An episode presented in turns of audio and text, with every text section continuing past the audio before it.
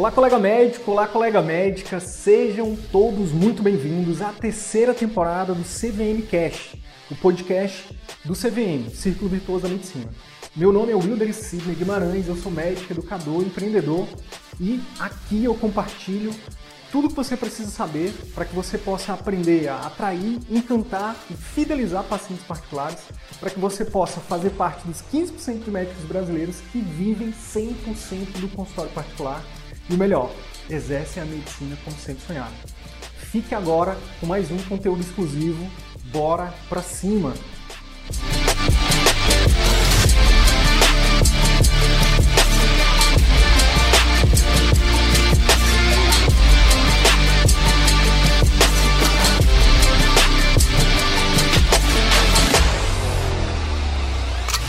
No fundo, no fundo, não acreditava que o meu intérprete merecesse, que tivesse realmente valor para poder alguém pagar particular, né? Nunca parei para pensar nesse sentido, né? mas o inconsciente talvez fosse uma realidade, né? A gente não acreditar no próprio valor, né?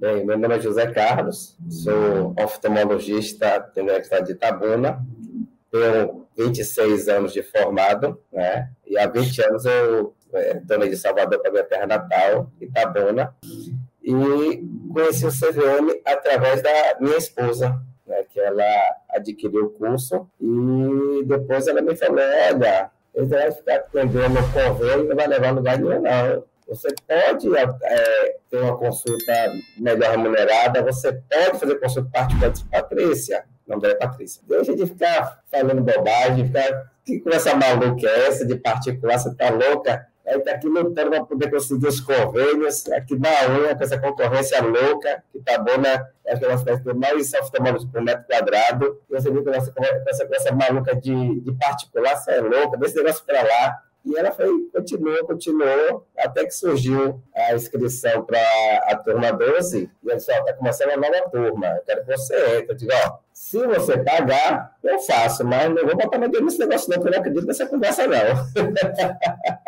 Boa! Boa, ela, ela, ela, me, pois, é, pois é, ela não deixou fechar a boca, se eu pago. Ih, agora. Agora eu, que, vou ter que conhecer esse negócio aí mesmo. E foi a melhor coisa do mundo, amigo. Foi a melhor coisa que aconteceu em setembro do ano passado. Foi realmente ter conhecido o CVM. Mudou a minha vida, né? Já mudou a minha vida, só para ter entrado no CVM e conhecido é, um pouco, né, que a gente está tá, no processo de aprendizagem, mas conhecer um pouco a metodologia do CVM é, mudou meu estado de espírito. Eu vi, eu vi que é, existia uma saída. Eu estava numa situação que eu olhava assim não via, não via como fazer diferente. Sabia que fazer, continuar do jeito que estava, não levar para canto de um, mas não sabia como fazer diferente. E o CVM me mostrou esse caminho de como fazer diferente, né? de voltar a ter é, paixão, né? brilho nos olhos pelo que a gente faz, né? Então, anteriormente, eu cheguei para o consultório rezando para faltar algum paciente, né? Quanto mais cedo eu for, liberar meus pacientes foi embora, melhor, né? Hoje eu vou para o consultório é, feliz da vida, porque eu não vou atender paciente, eu vou encantar pessoas. Isso é maravilhoso. Que massa, Zé. Cara, então bora explorar. A gente pode explorar um pouquinho isso? Bora explorar um pouquinho isso. Como, é, é, essa semana eu entrevistei mais quatro colegas, né? Uhum. E é, durante essa, essas entrevistas, é, cada vez mais, né? conversando com vocês, eu conheço melhor vocês, né? Eu, eu vou mais um pouco na, é, em conhecer a realidade do trabalho médico. E o que, que eu descobri, Zé? Eu descobri que, é, que é, as, acho que nessas entrevistas o momento mais importante é, nem é quando, quando o colega vem e fala assim: ah, hoje eu estou mais feliz, eu estou mais. Eu entendi que o momento mais importante, mais valioso para a audiência para os colegas que vão é, assistir isso aqui depois, vão ouvir isso aqui depois, né? Ou que estão agora também, é, é saber exatamente como é que você fez para fazer essa virada. É o antes, né? Sim, sim. Então eu queria, eu queria explorar um pouco isso, né? Eu queria que você falasse um pouquinho é, é, como é que tá? Assim, porque você falou assim, ah, eu não, eu não via mais saída, mas se tu puder especificar um pouquinho mais de como era que estava, como era que você se sentia, né? Você não precisa necessariamente entrar em detalhes, né? Mas é, o que que não estava mais te agradando nessa época, né? Que antes de você conhecer o CVM com oftalmologia? Eu vou dar um exemplo uh, de relacionamento. Uh, eu estava é, lidando com oftalmologia como aquele relacionamento que é, não tem briga, mas também não tem brilho nenhum. Né? Tava empurrando com a barriga sem saber como mudar a situação. Não estava satisfeito, sabia que alguma coisa estava errada. Eu procurava sempre o meu melhor, porque eu gosto de, de me dedicar, de me entregar o que faço. Quando eu entro, eu de cabeça e, e,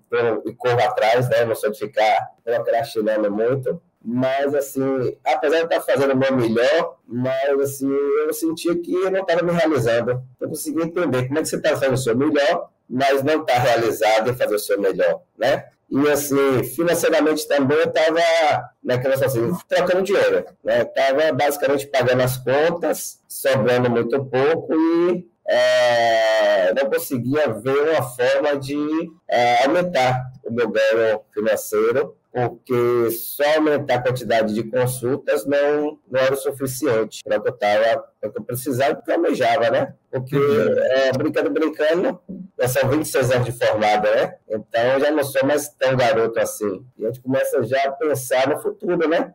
Como é que vai ser o futuro, como é que a gente vai diminuir o ritmo, como é que vai ser lá na frente, né, o nosso grau de independência, de liberdade, né, já começa a pensar nessas coisas. Então, eu via que eu estava marcando passo. A tia, atendia os pacientes, a quantidade de pacientes era mais ou menos a mesma, todo mês, não aumentava, nem diminuía, era aquilo ali, era aquela mesmice, eu estava naquele marasmo e desmotivado. Estava né? muito desmotivado, estava indo por ir, tinha que ir, né? Tinha que ir para poder pagar as contas. Mas assim, não tinha paixão, não tinha brilho. E assim, apesar de eu sempre fazer uma consulta, que a gente considera essa consulta muito boa, né? Eu estava cometendo um erro muito grave e eu percebia que minha consulta era focada no problema do paciente e não no paciente. Quando essa ficha caiu, que eu estava com foco errado, né? Que a gente, a gente é ensinado a focar na doença, né? Resolver o problema. Mas ah, isso, com o passar do tempo, é, vai, vai saturando vai caindo na, rotina, no marasmo, é sempre a mesma coisa, o paciente fala, mal para você sabe qual é o diagnóstico, sabe o que você vai fazer, né? você acaba se tornando assim, um mero passador de remédio e de tratamento, né? Isso, isso, isso é uma inteligência artificial bem programada no futuro vai fazer, né? A pessoa fala o que ah. tem, ele faz o diagnóstico e prescreve. Eu estava me sentindo realmente uma máquina, né? E até melhor do que a gente, e até melhor do que o ser humano e aí tem vários estudos, né, que tem, tem, hoje tem uma futurologia, né, estudos do futuro. E tem vários estudos que mostram que muitas profissões vão acabar nos próximos anos. Assim como o caixa de supermercado, que já já está perdendo, né, o operador de telemarketing. E, obviamente, não vai ser da noite para o dia, mas muitas especialidades médicas, é, até dentro da medicina, se o médico não se reinventar, se ele continuar, como você estava falando, né, fazendo sempre as mesmas coisas, né, sem, sem colocar a humanidade no seu trabalho, vai vir uma máquina e vai substituir. Com certeza. E, e Zé, se eu te perguntasse assim, você consegue identificar algum sentimento dessa época? Como era que você se sentia? Algum sentimento? Alguma, como, é, como é que era a sensação? Desanimada. Desanimada. É você eu não digo frustrado, que frustrado é muito forte, porque assim, a oftalmologia é minha paixão, eu escolhi. Eu escolhi, a oftalmologia me escolheu e eu escolhi. Ela foi um casamento perfeito. A gente não pode se frustrar num casamento perfeito. Mas eu estava desanimado, né? Estava entediado, pronto eu estava entediado. Não tinha aquela. Você não acordava com aquele tesão, né? Com aquela vontade. Opa, hoje eu vou. Não. Você Lá no, no livro Velho Menino, né, que a gente é o primeiro livro que comenda na nossa lista, que a gente fala, esse livro fala sobre propósito, né, o Roberto Tranjan. Ele, ele, ele traz cinco perguntas para a gente. Uma delas é: hoje o seu trabalho ele gera para você uma sensação de oba ou de ufa? Oba é oba, hoje eu vou para o consultório. Isso é uma sensação de oba. E a sensação de ufa é ufa, acabou os atendimentos consultório. Sabe, tipo, É, e aí, se a gente for parar para pensar, esse sentimento de ufa, ele está impregnado na maioria das pessoas, infelizmente. Não só dos médicos. É, é desse sentimento de ufa que gera o sextor, se a gente for parar para pensar. É esse sentimento de ufa que gera na gente aquele, a síndrome da vinheta do Fantástico. Quando chega aquela síndrome da vinheta, aquela 21 horas a vinheta do Fantástico, aí você já começa a sofrer. Minha nossa, amanhã de manhã eu vou ter que trabalhar naquele lugar que eu não gosto, fazer aquilo que eu não tô mais que não me dá mais tesão, que não é isso. E quando a gente faz o que a gente ama, cara, quando a gente tá com brilho no olho, quando a gente, né, tá com tesão, nossa, não tem feriado, não tem Semana Santa, não tem é, Carnaval, não tem Páscoa, Natal, você e aí você e aí eu acho que até a, a parada você trouxe a, a, parada do futuro né? Aposentadoria como é que eu vou estar tá, né? Quando eu vou parar de trabalhar ou não. Se a gente for parar para pensar também Zé se você já fez essa reflexão eu imagino que sim está próximo da gente agora, é que é muito louco a gente a, a, aposentadoria. Por que, que as pessoas elas querem tanto se aposentar? Só quer se aposentar que não está gostando do que está fazendo. Porque se você ama o que você faz, se você é feliz no que você faz, você é bem remunerado, você é reconhecido, as pessoas né, é, é, valorizam o seu trabalho. E outra coisa, é muito louco também essa parada da gente trabalhar durante 40, 35, 40 anos para só depois aproveitar a vida, né? Por que não aproveitar agora, né? Por que não? Bora, bora, dar bora comer um, um, um caranguejozinho na praia lá em Fortaleza? Bora comer um camarãozinho? Com certeza. É, é, assim, eu sempre tive essa, essa visão de que a vida é uma só. A gente não tem uma vida para trabalhar, uma vida para estudar e uma vida para desfrutar ou ser feliz. É uma vida para tudo, né? Então, assim, desde que eu me casei com Patrícia, então, pelo menos uma viagem por ano, nem sei aqui do lado, mas a gente faz uma semana, 15 dias. Aqui do lado em Porto Seguro, né?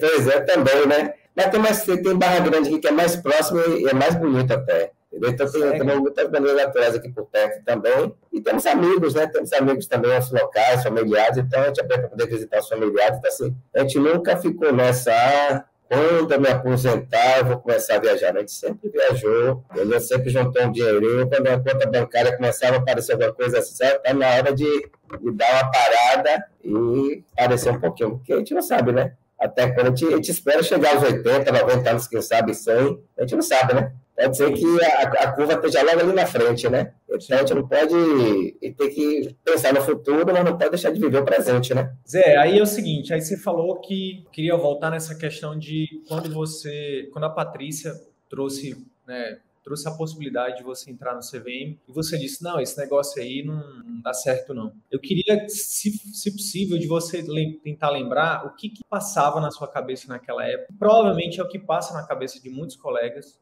né, que fazer com que você não, não acreditasse que era possível, não acreditasse que poderia, é, enfim, funcionar ou algo do tipo. Qual o receio que você tinha naquela época? Na realidade, eu tinha várias crenças limitantes e várias ideias que botaram na minha cabeça, né? De que para você é, atender particular, você tem que ser um grande catedrático, tem que estar na, na faculdade, na universidade, tem que ser professor, tem que ter mestrado, doutorado, pós-doutorado, e tem que ser assim, tem que ter um, um, um relacionamento é, na, na sociedade muito grande, né? uma presença na sociedade muito grande, né? uma imagem né? realmente de, de um catedrático, e eu nunca tive muito essa, esse perfil. Eu sempre fui uma pessoa muito tranquila, muito simples. Então, assim, eu, eu provavelmente eu não, no fundo, no fundo, não acreditava que eu até merecesse, que eu tivesse realmente valor para poder alguém pagar particular, né? Nunca parei para pensar nesse sentido, né? mas no inconsciente talvez fosse uma realidade, né? A gente não acreditar no próprio valor, né? Eu acho que isso é muito mais comum do que a gente imagina. Eu acho é. que isso é muito mais comum do que a gente imagina. E é muito louco, né? A gente está falando de, de uma profissão que até hoje, é, em todas as cidades aí, tem uma mídia muito forte, né? Voltada para a medicina, né? Sim. Ah, o vestibular de medicina ainda é o mais concorrido. O vestibular, assim, paga-se muito caro na mensalidade de medicina hoje no Brasil, 7 mil reais por mês, por seis anos, né? E que aumenta esse valor, vai aumentando. E é muito louco, é um paradoxo, né, Zé? Se a gente for parar para pensar, né? Como é, que, como é que a gente se torna médico, a gente faz todo o investimento de uma vida e a gente chega lá na frente na hora de, na hora de, de valorizar o nosso trabalho, às vezes inconscientemente, quando você, como você muito bem trouxe, a gente às vezes não consegue enxergar isso, né? Sim. Que massa. Mas a Patrícia, então, ó, já fica a dica aí para os cônjuges, viu? Que, o, que a dica para o cônjuge é o seguinte: quando o cônjuge não não estiver acreditando, você vai lá e fala assim, não, então deixa que eu pago. Aí você vai lá e vai ver se funciona. Que massa. Então foi um belo de um presente, né, que a Patrícia te deu. Sim, sim, sim. Foi maravilhoso. Me, me, me instituiu é, o prazer de atender meus pacientes, né? Eu estou até perdido. Né? E assim, quando eu escolhi oftalmologia, eu, o que eu pensava assim, ó, daqui a 10, 20 anos, vou querer continuar fazendo essa mesma coisa, foi o que me fez decidir para oftalmologia. Que na época eu pensava em obstetrícia, cirurgia plástica, Aí, quando eu perguntava isso, obstetrícia, não, cirurgia plástica, não. Quando eu perguntei de oftalmologia, disse, é, você quer 10, 20 anos, tá gostando de fazer isso ainda. Só que gostar é uma coisa, se apaixonar e se realizar é outra, né? Então, eu sempre gostei de ser oftalmologista, mesmo tendo desanimado, eu não gostava do que fazia, fazia com amor, mas não tinha tesão, né? Tava faltando tesão. E aí, e aí e aí, depois que você entrou no CVM, que, como, que, que, quais foram as, as coisas que foram mudando e que você foi implementando e como é que foi depois disso? Quando você deu esse voto de confiança para o método, para a Patrícia? É, né? é, na realidade, assim, é, a pergunta que eu fiz, assim, já que eu entrei, eu vou acreditar. Se eu entrasse com reserva, a minha, a minha barreira é, eu não acredito. Isso é conversa fiada, é, conta carochinha, você comprou um curso, aí te, te empurraram um troço que não serve para nada, mas depois que já que eu estou pagando, não conheço esse negócio, né? Não o método, vai que dê certo esse negócio, vai que seja bom e esteja errado. É quando eu comecei a implementar as coisas, a primeira coisa que já me assim, já justificou o investimento. Foi meu prazer retornar a ter prazer em ser oftalmologista. Isso aí, se só tivesse sido isso, já teria valido a pena. Só que é muito mais do que isso, né, amigo? Muito mais. Fale, fale mais sobre isso.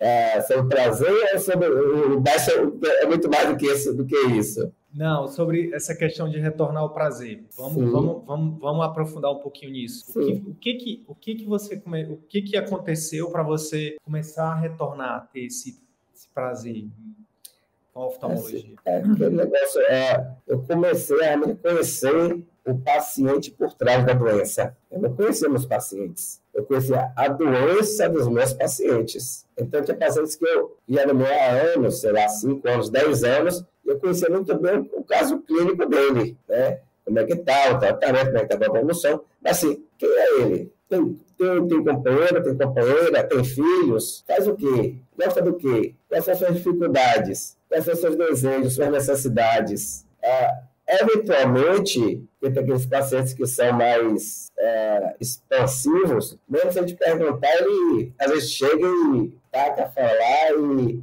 e se abre, né? Você fica até sem jeito é, com, com o paciente se abrir para você, mas não é padrão, né? Se você não estiver ali perguntando, explorando, me conte mais sobre isso, me explique melhor isso aí.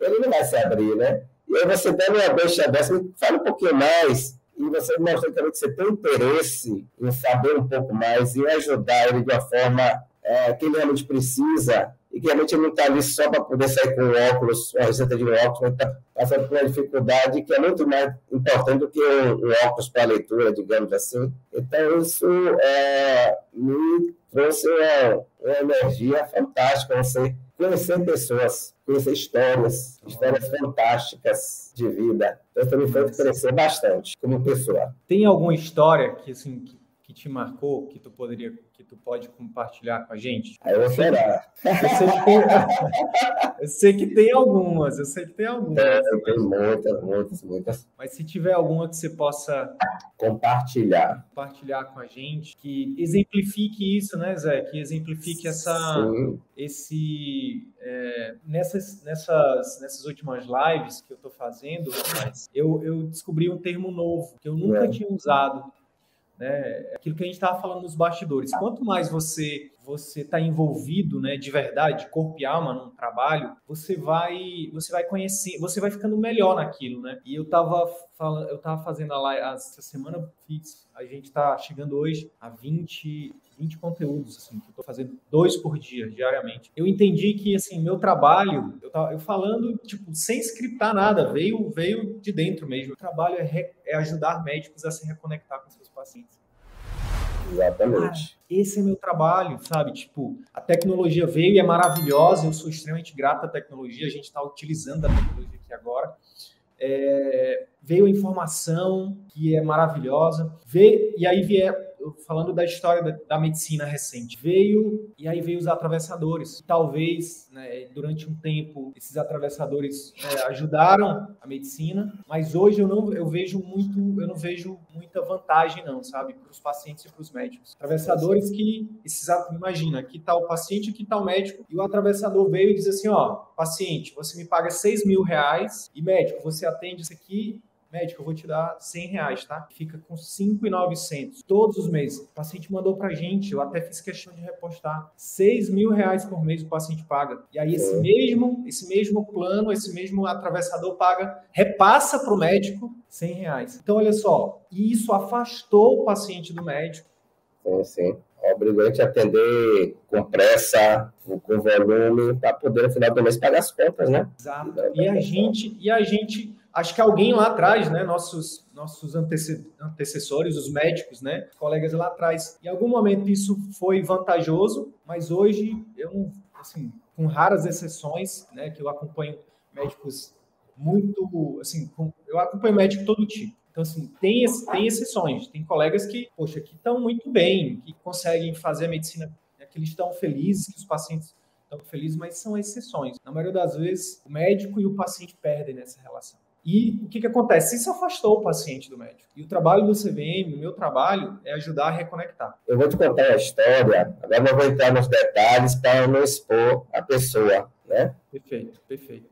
Então, assim, foi essa semana. Foi, foi mais recente. É, mais ou menos uma semana que eu consegui implementar aquela ideia de mandar os vídeos, né? Quando o paciente marca a consulta, mandar um vídeo agradecendo e na véspera mandar um vídeo lembrando da consulta e também necessidade de trazer essa de exame, é, anotar as dúvidas que está tomando, é, suas, suas, suas anseios, suas angústias, suas necessidades, seus desejos. E aí eu tenho uma paciente minha, que ela é paciente minha, acho que há uns 10 anos, e eu não sabia que ela tinha dois filhos. Ela sempre me trazia a filha. Essa filha acompanha desde pequenininha, ela é apaixonada por mim, ela tem, ela é sindrômica, né? Não sei se é Down, se é outra síndrome. Ela é sindrômica e, assim, o único médico que, que, que ela deixa examinar e que ela é apaixonada sou eu. Então, é, é eu sempre atendi ela desde pequenininha. E é, essa semana atendi a mãe, né? Que também é paciente minha, mas não é tão, não é tão frequente como a filha. Mas não vai levar a filha. Aí,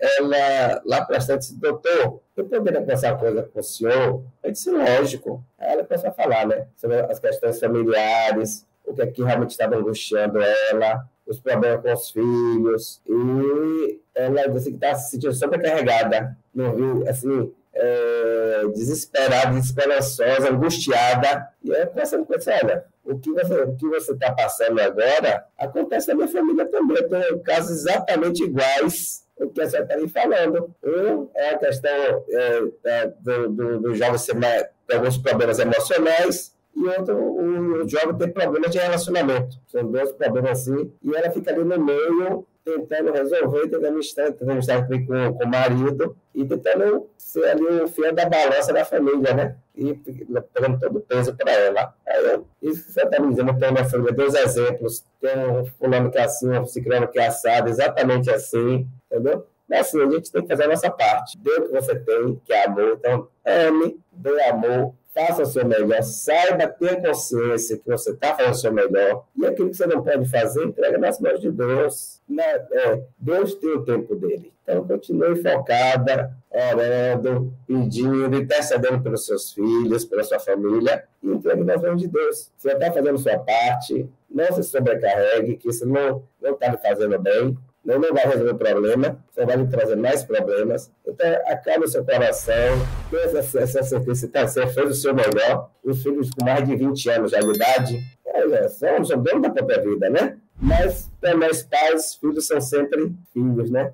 São eternas crianças, né? Então, olha, fica tranquila, seja feliz, vá, continue fazendo sua melhor, você é uma pessoa fantástica, que eu te conheço, então continue dando seu amor, é, e o restante entrega nas mãos de Deus. O importante é que eles sejam felizes, se eles forem felizes, o mais é consequência, entendeu? Então ela sai de lá carregada, e sai de lá super leve, e eu feliz, porque se eu conseguir fazer diferença na vida. Fizemos uma consulta oftalmológica, lógico, né, no padrão, e ela saiu maravilhosa. Disse, olha, aquele vídeo que o senhor mandou foi fantástico. Você fala ali, ó, traga suas ansiedades, suas, suas necessidades, já que não estão pedindo, eu vou levar.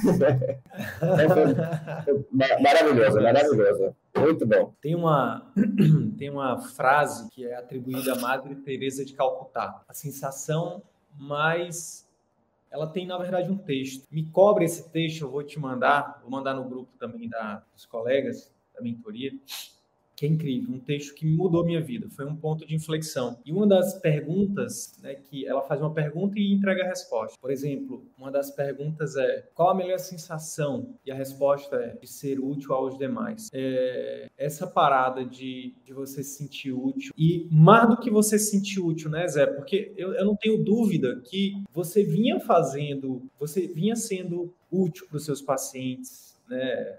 Antes do CVM, por exemplo não tenho dúvida nenhuma.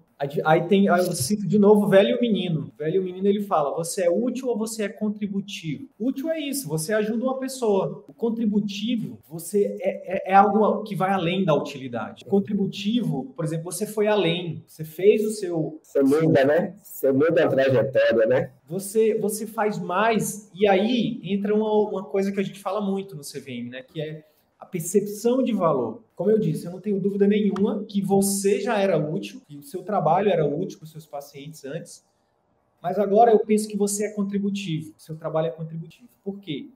Porque não só o paciente percebe quanto o seu trabalho é diferenciado, quanto seu trabalho é útil, quanto seu trabalho muda a vida deles, né? Mas você também passa a perceber mais isso. Você existe uma Sim. troca que vai além de uma troca, digamos, profissional. A medicina Sim. não pode ser uma coisa impessoal, sabe? Não pode ser uma coisa de meramente técnica, sabe? Tipo, ah, é, você tem isso, você precisa fazer aquilo, sabe? Eu acho que não pode. Eu acho que a arte, a arte da medicina é, envolve muito mais do que isso, né?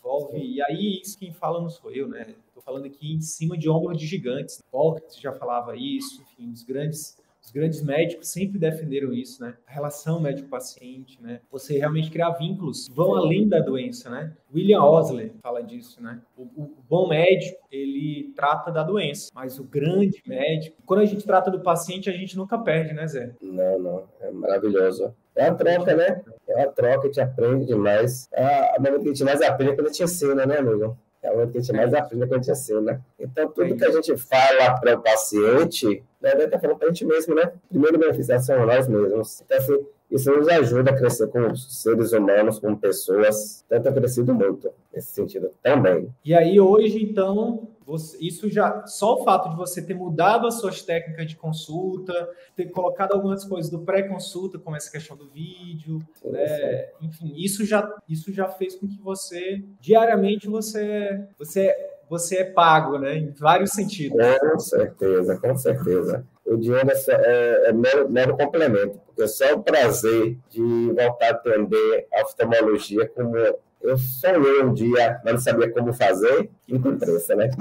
E aí, você está falando de técnicas de consulta. O que mais? que mais que você conseguiu colocar em prática que tem que tem trazido resultados para você? E se puder é. começar a falar aí de, de alguns resultados, fique à vontade. Pronto, é interessante para a gente. É, uma coisa que assim eu nunca me preocupei foi em fidelizar. Eu achava que só encantar era suficiente. Não, eu faço uma consulta diferenciada, eu faço uma consulta com os pacientes. Poxa, doutor, eu nunca tive uma consulta como a sua, e achava que só isso fidelizaria, tem o suficiente para fidelizar. E na realidade é importante, mas não é bastante nem suficiente. A gente precisa realmente estar tá buscando o paciente para poder fidelizar o paciente, né? A gente tem que mostrar para o paciente que a gente continua acompanhando ele, mesmo depois da consulta, a gente continua acompanhando a saúde dele, que a gente se interessa no bem-estar dele. Nessa, a, a, a, o atendimento não se encerra da consulta A consulta é apenas um momento de encontro, mas a história continua, o relacionamento continua. Então, assim,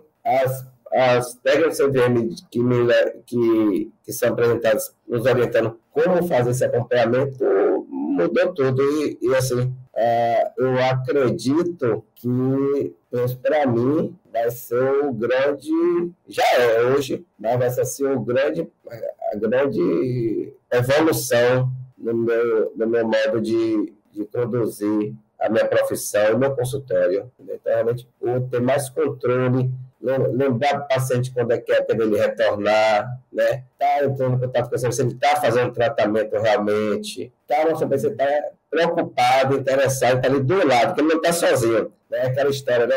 Mas, eu estou no meu barco, você no seu barco, eu estou indo para você entrar no seu barco, eu estou com você no seu barco né, de que isso eu acho fantástico. Que é o pai, né? Sim, sim, o programa de acompanhamento intensivo. É, e assim, o pai para mim foi tão natural que, que até, é, até fico, fico é bem encabulado de falar, que as pessoas têm tanta dificuldade né, de implementar o pai. Às vezes eu fico olhando assim, assim, poxa, o pessoal complica tanto, é, mas é uma tão simples, né? Você pode começar pequeno, simples. É, é. E aí, mas, e aí, mas e aí você...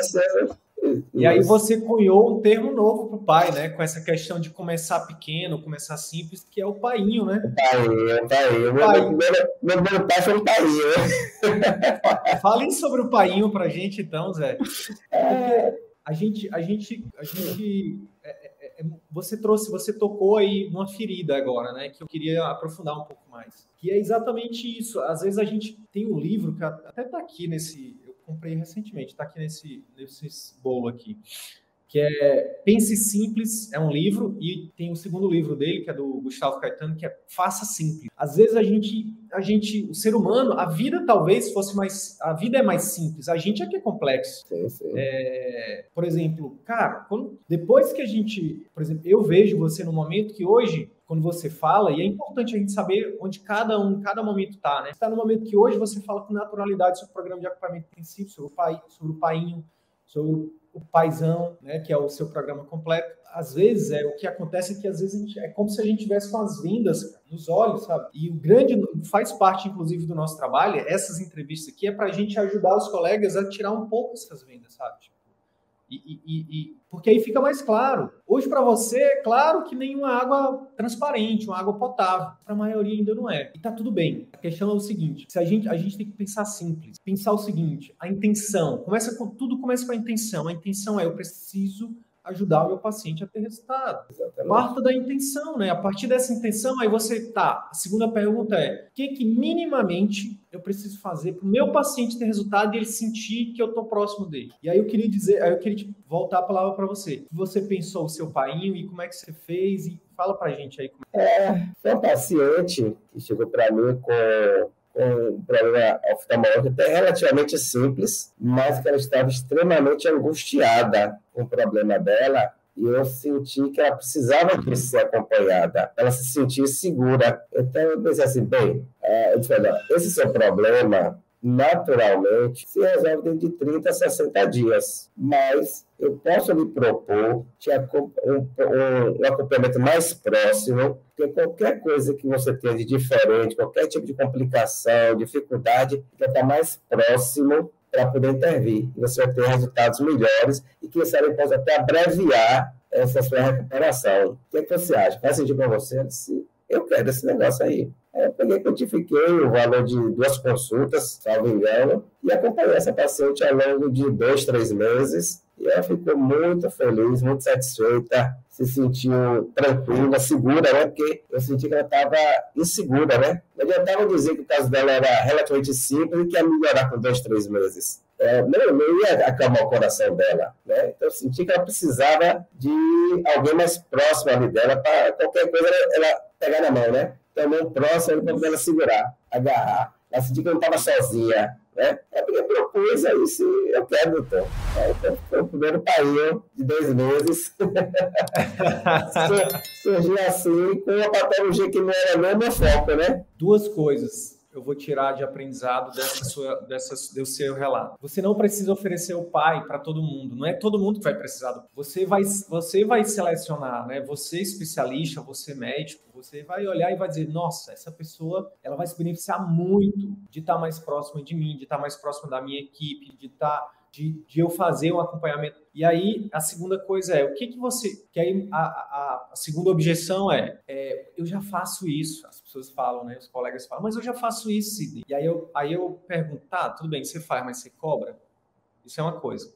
Segunda coisa, você faz da melhor forma possível que você poderia fazer? Porque uma coisa é você dizer assim, os colegas falam, ah, mas eu já dou meu telefone. E aí, com todo carinho, com todo amor e com toda... Só pra... Eu falo isso só para poder fazer, para te ajudar no despertar, tá? E você está no paradigma errado ainda, colega. Quando você fala assim, ah, mas eu dou meu telefone para todos os pacientes, e aí, se eles tiverem qualquer problema, eles me procuram. Isso é o paradigma errado ainda. É o paradigma de que é, vai lá, te vira, e aí, se tiver qualquer problema, me aciona. Se der tempo, se eu conseguir, entre, entre um plantão e outro, entre um vínculo e outro, entre um paciente e outro, entre tomar água e ir ao banheiro, entre comer um fast food e ligar para minha família, se der, eu te, eu te respondo. É, esse é o paradigma errado de você ficar numa situação passiva. O paradigma que a gente propõe para você é você quebrar esse paradigma de esperar o paciente piorar para poder intervir e faz aqui, propõe um paradigma diferente, onde você é proativo, onde você, o que você vende é seu tempo, seu, não é só seu conhecimento, é seu tempo. Porque quando você para para responder um WhatsApp de um paciente, é tempo de vida que você está, né? É, é, segurança, como o Zé Carlos trouxe, é segurança. É só se colocar no lugar do paciente. Imagina você, um ente seu querido, né? É, as angústias que a gente tem, né, Zé? Uma coisa é uma coisa é a gente atender um paciente, um, um paciente de, de, de, assim, que não é da nossa família, né? Por exemplo, uma criança, né? Eu, eu, eu fiz muita pediatria, né? Na minha, é, no meu, atendi muito criança, né? Em pronto socorro e na no meu início de carreira. E, rapaz, eu lembro muito bem, assim, o meu, as, chegava as mães lá desesperadas, porque a febre tinha começado a uma hora, febre de 37,5. E aí, na minha, naquela época, eu imaturo, né, imaturo, é, uma, eu era outra pessoa naquela época, graças a Deus, e aí a gente ficava julgando, né? Quem, quem nunca, né? Quem nunca fez isso, que atire a primeira pedra, né? A gente ficava julgando, poxa, mas pessoa não fez nenhuma hora de febre, já trouxe para o pronto-socorro. E as DNVs? E as DNVs? E as DNVs? As DNVs, né, os PTs da vida, né? Até o dia que minha filha teve febre, que aí eu fiquei desesperado, sabe? Então, assim, lembrar disso, né? Que tipo, é, quando, você, quando a gente está falando de um quando a gente se coloca no lugar do paciente, né? Tem um filme maravilhoso, Zé, não sei se você já assistiu, que é Golpe do Destino. Já assistiu? Não, um cirurgião, um cirurgião cardíaco, vale, vale muito a pena. É de 19, é da década de 90. Eu já eu eu, eu passava esse filme para os meus alunos. Na época, o CVM ainda era ainda estava só na nem existia, né? nem nas minhas ideias. É um exercício de empatia incrível quando você adoece, ou quando algum ente seu adoece, quando o filho seu adoece, minha nossa. Coloca no lugar do paciente, pensa assim, poxa, como será que seria, será que seria legal ter um acompanhamento próximo com o seu médico? de confiança, de você, de você receber é, conteúdos onde ele já, ele já mata as objeções antes de você ter suas dúvidas.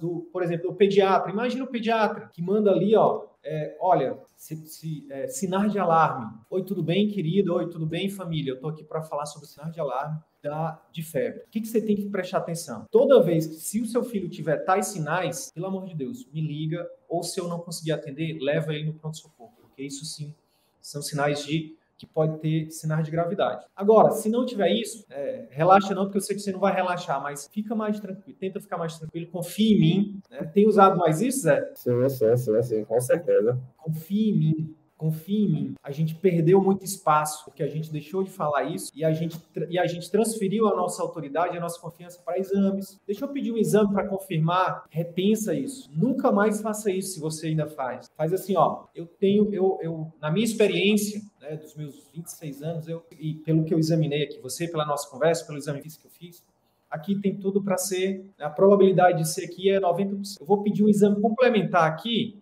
só para descargo de consciência, né? Só a gente transferiu a, a nossa autoridade médica para o exame. E é por isso que os pacientes cada, cada vez mais chegam ameaçando o médico. Não, eu só vou sair daqui com o exame. Porque não confia mais no médico. Que a relação médico-paciente foi afastada. Você se reaproxima, cada vez mais vai confiar em você. E aí o que, que acontece? Quando o paciente confia mais em você, ele segue suas orientações. Quando ele segue mais suas orientações, ele tem mais resultado. Quando ele tem mais resultado, ele fica mais feliz. Fica mais feliz, mais grato, ele volta.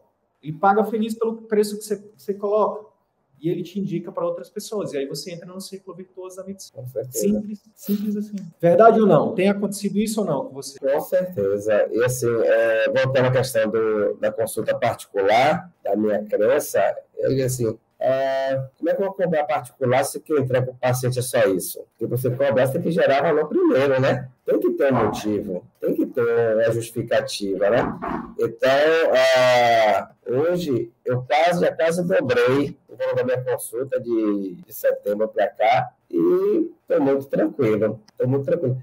Antes eu. eu tá falando de quatro meses, né, Zé? Quatro, quatro meses. meses. Quatro meses. Eu já quase dobrei a minha, a minha consulta e eu nunca imaginei isso. A minha consulta era, era aquele valor e achava que estava na média do mercado e os, os grandes da minha cidade é, era casa que eu não valor, não poderia cobrar mais do que os grandes da cidade. Não merecimento. Olha o não é, merecimento de novo aí. Exato. Os grandes das grandes clínicas que têm uma mega estrutura, aparelhagem sofisticadíssima, não sei o quê, cobra isso, você na sua clínica via só você, vai cobrar mais por quê? Porque o paciente vai te pagar mais. Você tirou isso. Que maluquice é essa? Né? No momento que eu passei a gerar mais valor e acreditar nesse valor que eu gero, agora eu não quero nem saber quanto meus, meus concorrentes cobram, não. É problema deles. Se eles entregam pouco, tem que cobrar pouco mesmo. Mas eu não entrego pouco. Eu entrego tudo. Se eu entrego tudo, tem que ser remunerado proporcional que eu entrego. Simples assim. Entendeu? Que massa, que massa.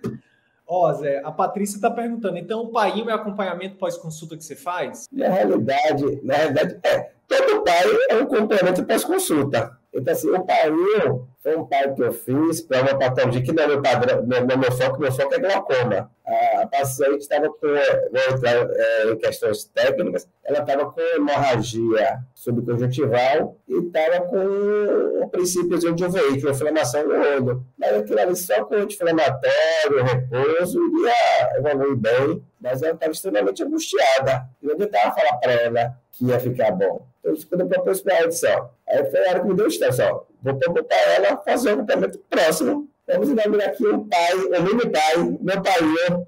E foi super, foi super certo. Foi, meu primeiro, foi o primeiro, é, assim, foi estreia, né? Foi a estreia do meu pós-consulta remunerado, foi meu pai eu. Foi esse caso de, de uma hemorragia subcutival com um pouquinho de uveíte. Né? E para meus pacientes de glaucoma, é muito mais fácil é, eu percebi que, principalmente o paciente particular, ele nem sempre tem o dinheiro disponível para aquele momento. Então, ele acaba é, postergando, né? Então, você pega o paciente voltar com três meses, com quatro ou seis meses, volta com dois anos depois, e fazendo tudo errado. E a prejuízo aconteceu. E aqui trouxe o prejuízo, né? Para a evolução da doença é, é horrível, né? É horrível, é horrível. Eu, me lembro aqui de um, de um fato, de um caso que me marcou bastante. Tem muito tempo isso, deve ter uns 10 anos que aconteceu. Um rapaz jovem, claro que 40 e poucos, 50 e poucos anos de idade, também jovem, né?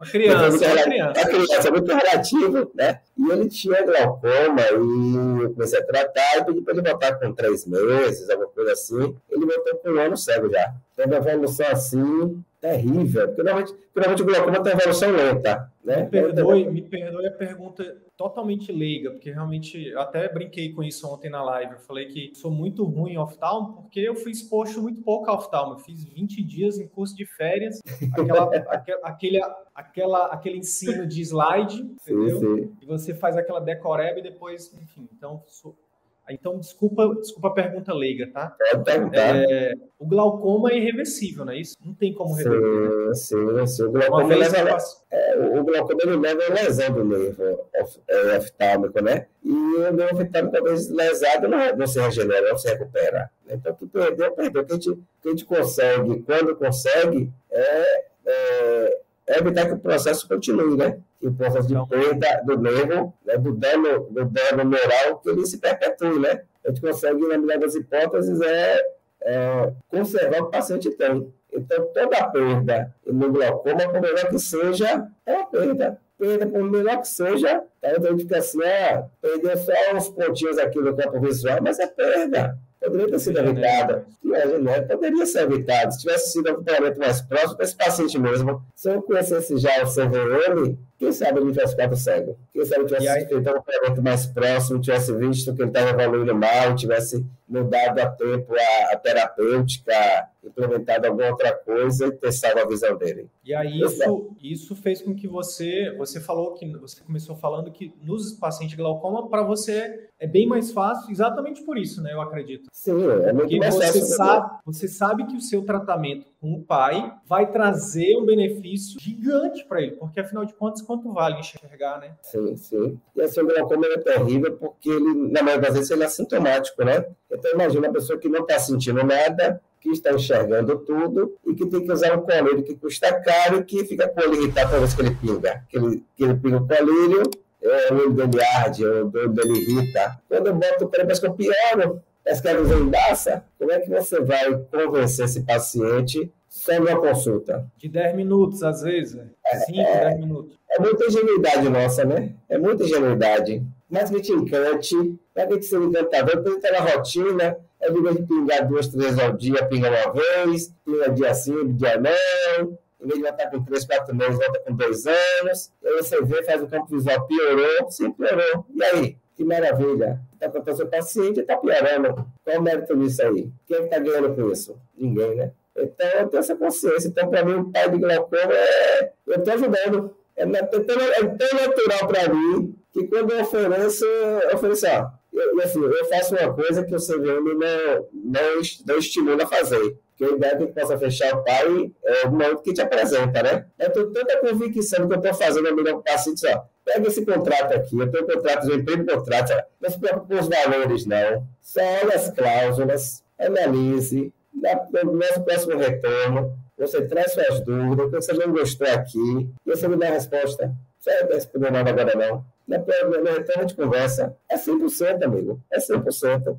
Então, eu recebi um não. Já são, não recebeu nenhum não ainda. Não, não, são seis ou sete é, pais que eu, que já ofereci. E recentemente ofereci um pai para uma paciente que gostava disso. Tinha dois anos que eu não aparecia. Ele está vendo aí como não dá certo o nosso tratamento à moda antiga? E você não tem culpa, o culpado sou eu que não estou te acompanhando. A culpa é minha.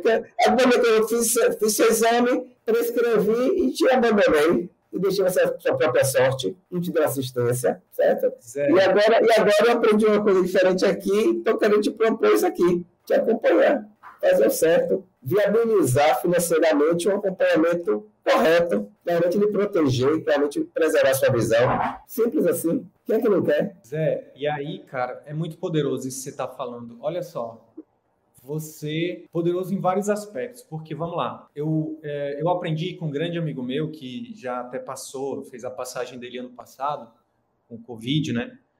Ele, fala, ele falava para mim assim, Sidney, é, nosso maior juiz, sabe quem é nosso maior juiz, Sidney? A gente mesmo. É a nossa consciência, meu amigo. Porque assim, você pode até enganar a sociedade, quem quer que seja. Mas de noite, sua consciência vai te perturbar. Zé, quando você hoje, né, com as ferramentas do CVM, com as técnicas do CVM, você oferece a possibilidade, coisa é um desafio que eu faço para os colegas, troca a palavra vender por oferecer. Sim, sim. Rapaz, quando você oferece a possibilidade de você e você está empenhado em cada vez mais masterizar suas técnicas de persuasão, de venda, né, de, de gatilho mental, de enfim, de tudo que você puder se munir de arsenal de técnica para aumentar a chance desse paciente que precisa, que precisa, Sim. que precisa disso, vai se beneficiar, que ele diga assim, cara, o que, que acontece? Você está fazendo um bem gigantesco para essa pessoa, se ela disser sim. Se ela disser sim, até agora você está com o seu. está invicto, né? A gente está a gente tá incentivando as pessoas não buscarem o sim, mas buscarem o não, né? A colega recebeu o primeiro não é, e a gente comemorou, é isso aí, parabéns. Quando ela disser não, e você vai ter o seu primeiro não, tá, Zé? Se prepara. Sim, sim, sim.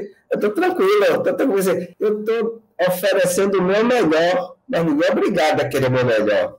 Quando você, quando você fizer isso, que, quando você faz isso, o que, que acontece? De noite, Nesse dia, você vai dormir como com sua consciência? Tranquilo, fiz minha parte. Tranquilaço. Você está se empenhando ao máximo para ser cada vez mais, para ser um médico melhor tecnicamente, para ser um médico melhor usando as, as novas habilidades né, que você está aí masterizando, masterizando, melhorando né, sempre. Consulta de, né, de, de, encantamento, de fidelização, investindo no consultório, contratando secretária, enfim, é, é investindo né, né, na cursos, em mentorias. Então você está se doando demais, você está fazendo o seu melhor, você está oferecendo a possibilidade. Agora é aquilo, né? É, é, o exemplo que todo mundo fala: a gente pode levar o cavalo até o lago, mas a gente não pode obrigar o cavalo a beber água. Então a gente, aí sim, a gente vai até determinado limite. Mas se o paciente, infelizmente, não, mesmo você se esforçando ao máximo, né, para com suas técnicas de persuasão e tal, e ele, ele disser não, você vai dormir tranquilo. Então, é, agora, o fato de você, do colega que nem que não que não que não aprende, que não masteriza, que não melhora as técnicas de persuasão, de consulta, desculpa eu te dizer, colega. E eu tô te falando isso exatamente para poder te para ir lá na, no seu no seu emocional, para dizer, se você não está fazendo isso, você não está fazendo o seu melhor como médico. Você pode ser PhD em Harvard, na USP, né, no campo, não importa pode ter 30 anos de formato, 50 anos de formato. Se você não está se esforçando para aumentar a adesão do seu paciente à terapia, você não está fazendo o seu melhor. E aí, à noite, quando você for dormir hoje, a partir de hoje, se você está aqui ouvindo isso, vendo isso, você vai lembrar da minha voz, através da sua consciência. Poxa, você poderia estar tá fazendo mais para os seus pacientes se você for oftalmo, você pode estar salvando mais visões, né? Você não salva só a visão, né, Zé? Você salva, você salva ah, vidas, né? Salva, salva a vida. Imagina uma pessoa que enxergou a vida toda e no final da vida tá cego. Eu conheço várias histórias de pessoas que se suicidaram, não, suportaram então, assim, e os que não se suicidaram entraram em depressão, se isolaram, se afastaram da família. Que vida é essa? É, é, é pior que a morte, né? Uma vida dessa, eu acho que é pior do que a morte. Zé, se. E, e olha só como é fácil e rápido para você. Não sei se você usa isso, mas eu vou até te dar uma dica agora prática para gerar um pouquinho de valor para você. Isso dá para usar na consulta e dá para você fazer um conteúdo incrível sobre quanto vale a sua visão. começaria perguntando: quanto vale enxergar para você? Talvez você não, essa resposta não seja muito óbvia para você. Mas eu vou te desafio, vou te propor um desafio, três segundos. Eu vou te propor esse desafio também, Zé, agora, aqui, ao vivo. Vamos lá. Eu vou propor, eu vou propor para todo mundo aqui agora. Desafio rápido, simples, prático e rápido. Para você depois eu estou te fazendo essa pergunta agora antes. Quanto vale a sua visão? Quanto vale enxergar? O desafio é muito simples. Feche os olhos, três segundos, e olha para o lado, olha para o outro. Agora pode abrir os olhos. Quanto mesmo vale enxergar? Não tem preço, não. não Cara, e aí, é o que a gente fala da, por exemplo, uma outra dica prática para você, a ancoragem, ela pode ser na perda, né? Pode ser no que a pessoa perde por deixar de investir nisso, ah, ficar cego e tal, é, enfim, algumas pessoas é, entram em depressão, suicídio e tal, mas tem também a perda em relação ao que deixa de ganhar. E também a questão da, da autonomia, né? Que coisa maravilhosa a gente ter a autonomia de poder ir vir, não depender de ninguém, de poder dirigir um carro, então. Mas eu vou. É... Mas, mas, lembra, que, lembra que a comunicação tem que ser emocional. Sim, sim. Deixa eu te perguntar, Zé. Quando me diz aí o momento mais. Um dos momentos, que eu sei que tem muitos, você já já está chegando aí perto dos seus 35 anos, já não é mais mas lembra aí, eu tenho certeza que você vai lembrar rápido. Um dos momentos mais emocionantes da sua vida, me fala aí. É, lógico é o nascimento do filho, né, amigo?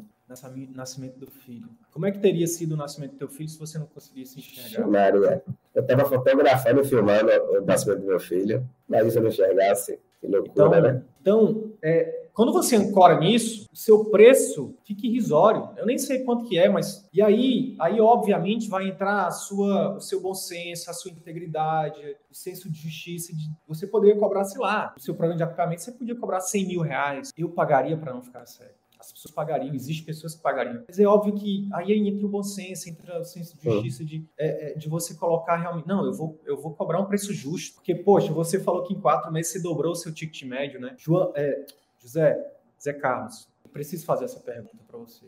Se em quatro meses você dobrou o seu ticket, você resgatou o prazer de exercer a medicina, a oftalmologia. Meu amigo, imagine em quatro anos como é que vai estar. Tá. Já parou para pensar daqui a quatro anos como é que vai estar tá a sua vida, meu amigo? É, muito melhor, muito melhor, com certeza. Se Deus permitir, lógico, né? Deus permitindo, que tudo é, é da vontade dele, mas a minha parte vai estar tá muito melhor. Vai estar muito melhor. Eu vou estar meu amigo, uma medicina de melhor qualidade, sendo melhor remunerado, tendo mais tempo para mim, para a família, é que estaria bem melhor. E continuar conseguindo tudo isso, né? E não conseguiu nem, nem, nem ter metade do, de tudo que o CVM nos propõe ainda, né? Quatro Mas, meses, né, amigo? Quatro é, meses. Estou é, treinando a secretária ainda, estamos aprendendo, né?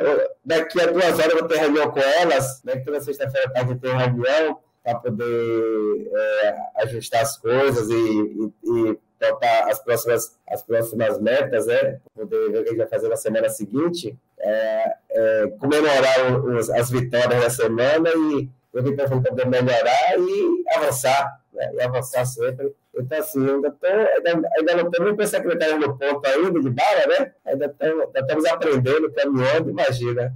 Ainda não, ainda não tenho o meu consultório próprio, né, que apesar de, meu consultório ser próprio, mas eu divido com outros sócios que têm a mentalidade diferente da minha, né? Então, é a mentalidade que eu adquiri agora recentemente, né, que eu estava com a mentalidade deles. Então, o ambiente não é um ambiente mais, mais é, propício, mas assim, eu aprendi é, na, na no último, é, na conversa com o João Paulo e com outros colegas, né, que na hora que a gente vai para os grupos menores, né, é que, assim, a dificuldade é o caminho, né? Então, o que, eu, o que eu olhava como, como limitação, dificuldade, na realidade, é, é uma forma de me diferenciar, né? é uma forma de, de mostrar que eu sou diferente, e aquele público ali que está, é, na minha, na, naquele que eu trabalho, trabalho mais outros profissionais, e é, os outros pacientes, naturalmente, vão perceber que tem uma coisa diferente acontecendo ali, né? Por que, que tem os pacientes que são atendidos de forma diferente?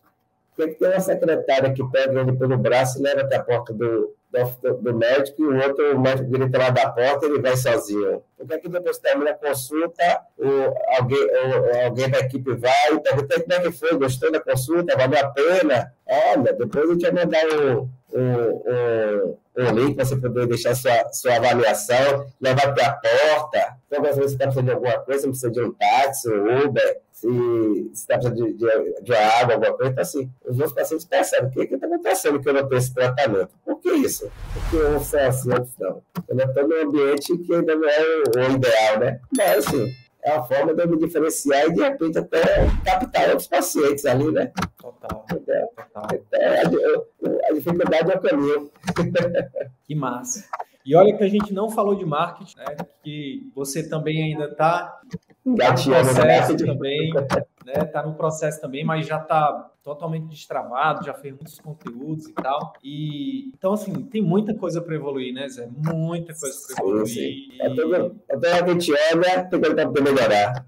É isso, é isso. Para uns angústia, para outros é estímulo. Né? É pensando que você encara a realidade. Então, assim, qualquer coisa que eu fizer, da minha vai evoluir. Isso é fantástico. Entendeu? Então, se eu tiver desse lado, assim, puxa, tudo que eu vou fazer, ai meu Deus, por hoje. Tudo que eu vou fazer, que maravilha. Qualquer coisa que eu fizer, está me levando para frente. E é você vê assim, não esgota. É, é assim, eu, eu, tento acompanhar todas as aulas, mas é humanamente impossível.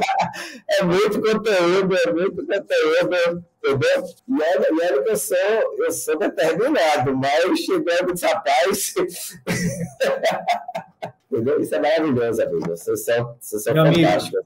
Parabéns, viu? Parabéns pela sua evolução. Parabéns pela, pela evolução da, da família né? Porque a gente sempre anda junto. Eu não, eu não tenho dúvida que, que a sua evolução está sendo né, um estímulo muito grande para a Patrícia também, para ela, para ela evoluir. Zé, se eu te, vou te fazer uma, vou te pedir para você finalizar nosso papo aqui. Hum. Eu fiz algumas. Eu, eu, eu, vou, eu vou mudar a pergunta de hoje para ti, que é assim: o que, que, é, que, que você falaria para os colegas que neste momento possam estar, por exemplo, ó, a Denise Barbosa colocou, ó, não levo fé, mas vocês prenderam minha atenção. Assim como você lá atrás estava com mentalidade, né? Enxergar mentalidade é uma, rapidamente falando, é, são um conjunto de crenças que cada um de nós tem e a gente enxerga o nosso mundo é, a partir daquelas crenças, como se fossem lentes, né? Sim, sim. Então a mentalidade é como se fossem é, um conjunto de, de lentes que fazem com que você enxergue o mundo daquela forma. E o que, que você falaria para os colegas que, por exemplo, ainda estão com a mentalidade que você estava naquela época e que hoje possam, possam estar aqui, estão nesse momento aqui alguns estão em cima do muro. Será que isso é verdade? Será que o Zé Carlos é, é um ator convidado? Será que a Patrícia é uma atriz convidada? É, será que eles, você vê que tem que ter muito dinheiro para poder pagar esses atores, né? São muitos atores, né? Fica até parecendo mesmo, né, meu amigo? Fica até parecendo, mas, assim, mas é, você já me pagou com o dinheiro que dinheiro todo mundo paga, que é com gratidão, né? Sou eternamente grato a você, meu amigo, pela transformação na minha vida. Então, isso não tem, não tem preço. Não tem preço. Não tem preço, não, meu amigo. E assim, é, eu, vou, eu, vou, eu vou falar sobre fé é, dando é, a definição de fé é possuir aquilo, ser, é, é, acreditar e possuir aquilo que você ainda não tem. Então você já possui, mesmo sem ter. Então, assim, é, acreditar primeiro em você, certo? Porque o seu VM, se a pessoa acreditar nela mesma, e se a pessoa lutar, porque assim as coisas acontecem, eu não quero ser, não. Quem disser que cai do céu, que o método por si é, transforma a vida das pessoas, está enganando. Essa pessoa que, se quem está assistindo a gente está achando que o método é, é tudo, não, o método é o caminho. Mas se você não trilhar o caminho, nada vai acontecer. Se você, se você comprar o curso e deixar lá, ou até assistir as aulas e não pôr nada em prática, nada vai mudar, meu amigo. Sinto muito. Ou você se compromete e arregaça as mãos cai para cima e faz a coisa acontecer e põe em prática, vai jogar seu dinheiro fora. Então, se a sua ideia é achar que comprando um curso você vai resolver sua vida, esqueça. O curso, ele mostra o caminho, ele dá as ferramentas, ele te assessora ao seu implementar, ele dá todo o suporte, mas se você não fizer por você, não, não vai adiantar nada, você jogar seu dinheiro fora. Ou você arregaça as mangas, acredita, primeiro tem que acreditar, tem que ter fé. Acredita que é possível, acredita em você, no seu valor, certo? E você pode fazer pelos seus pacientes e por você, pela sua felicidade e dos seus familiares, entendeu? E bota, bota, bota o brilho nos olhos, o sorriso nos lábios e mete a cara, entendeu? Então, tem que ter raça, nada na vida a gente consegue sem luta, então tem que ter determinação. Sem determinação, a gente não vai para canto nenhum. E assim, no momento que eu aceitei que Patrícia pagasse o, o, o, o curso, eu disse, agora que ela já pagou, e se isso for bom, vou fazer valer. Eu vou fazer valer. A minha parte, eu vou fazer. Vou consumir esse conteúdo, vou botar em prática, vamos ver o que é que vai dar esse negócio aí. E... Eu não, e eu nem te perguntei isso. Eu nem te perguntei. Eu vou te perguntar. E aí? Deu, deu, deu. É, é como é que você falou? Se realmente. Vale a pena, se vai dar resultado. Vale a pena. Isso, é. É uma, dúvida, é uma dúvida que todo mundo tem, né? Porque o investimento não é, não é baixo, essa é a verdade, né? Não é um curso qualquer, né? Não, o, valor que a gente, o valor que a gente entrega num valor e preço, né? O preço é muito pequeno frente ao valor da transformação. Ah, com certeza. O investimento no curso eu tirei em três meses, né, amigo? Ainda nem, ainda nem terminei de pagar o curso, né? Que eu, eu dividi. O curso dividiu em 10 foi 12 vezes, né? Entendeu? Porque eu estava tão cismado, você vai dividir, mas o prejuízo vai ser diluído em 12 meses. em três meses, em três meses já tirei, já tirei o, dinheiro do, do, curso e a mentoria eu comprei à vista, né? A mentoria paguei à vista, né, amigo? E agora já está trabalhando para ter o retorno sobre o investimento da mentoria, né? Sim, sim, sim. Assim, a mentoria é fantástica. Quem, quem tinha vontade de entrar, entendeu? A mentoria é muito boa. Os colegas, os colegas que estão lá dentro são pessoas fantásticas que realmente nos puxam para cima e que nos Escolhidas, dão... Escolhidas a dedos, escolhidas, é... todos eles escolhidos a dedos. São pessoas realmente assim fantásticas, determinadas e que querem crescer e querem ser felizes, né? Acho que no fundo, no fundo nós queremos ser felizes, realizados e felizes. Acho é que é isso aí. Meu amigo, gratidão, de verdade, do fundo do coração. Poxa, é, você, eu falei nos bastidores, vou falar agora em público para a gente terminar aqui com energia boa. Você realmente é uma pessoa que quem conhece, né, quem tem contato com você, cria um, uma simpatia muito muito rápido e comigo não foi diferente, né? Eu tenho um carinho, uma admiração, uma coisa assim que a, a, gente consegue explicar. Você usa, você usa muito bem os gatilhos comigo. O principal gatilho é a verdade. É a verdade. A verdade. A verdade. Eu, sou transparente. eu te falei, Cuidado que você vai perguntar na live que eu sou transparente. Você pega, se você perguntar quanta cueca, eu vou ter que dizer. que massa. Não, gostei demais de lhe conhecer, Zé, particularmente falando, e é, tenho, vai ser muito bom quando a gente puder se encontrar. Final desse ano, se Deus quiser, a gente vai ter um encontro presencial, dia 3 e 4 de dezembro. Vou querer lhe dar um abraço, dar um abraço na Patrícia, dar um abraço no filhote aí, que já não é mais um filhote, já é... para vocês sempre vai ser, né? E, e, obrigado, obrigado demais pelo seu tempo aqui, obrigado pela, pela, pela sua verdade, pela sua contar um pouco da sua história, da sua trajetória, que a sua história, né, que esse conteúdo aqui inspire né, e ajude outros colegas, né, a, a resgatar o brilho nos olhos que você, que você trouxe aqui. E obrigado pela confiança, obrigado pela parceria. Né? E como eu sempre digo, a gente está só no começo. Né? É, se depender de mim, da minha equipe, da nossa, da nossa empresa, esse brilho no olho vai cada vez ficar maior, a sua luz vai ficar cada vez maior e que, que você, que a sua luz né, impacte muito mais pessoas. Primeiramente, a sua querida primeira dama e a Patrícia, mas que isso transborde para outros colegas, para seus familiares, enfim. Porque quando a gente brilha, né, Zé, a gente permite outras pessoas a brilharem. Com certeza. Isso. Contagia, né? Contagia, né? Isso. E aí a gente começa a fazer o mundo um lugar com mais luz, com menos trevas. Você é luz, meu amigo. Você é luz. Obrigado, obrigado, obrigado, por, obrigado por ser luz, obrigado por ser um, uma luz, né, um pontinho junto com a gente, né, dentro desse. Quantas pessoas estão além das trevas, a gente está aqui iluminando. Encorajem, tem, não tem almoço grátis, tem, tem, como você disse, determinação, coragem, fé, principalmente fé. Isso. Ah, lembra do texto lá de Maria Teresa Calcutá? É. A, a, última pergunta é: força mais potente do mundo? A fé. A fé. Me lembra de mandar o texto, tá? Por favor. Certo. E assim, me, me surgiu aqui uma, uma, um pensamento rapidinho para as pessoas que estão ainda na dúvida, né? Eu lendo é, o livro é, Atenção, o, o, bem, o, o, o, o, bem maior, né? Atenção é o, o, o bem maior da humanidade, atenção. O ativo, é, o ativo, ativo maior, né? Da, da humanidade, atenção. E ele fala da questão do, do Oceano Azul, lá, lá ele toca na da, da, Oceano Azul, né? E que, na realidade, é, o que as pessoas fazem, que todo mundo faz, é uma coisa que tem maior concorrência para todo mundo.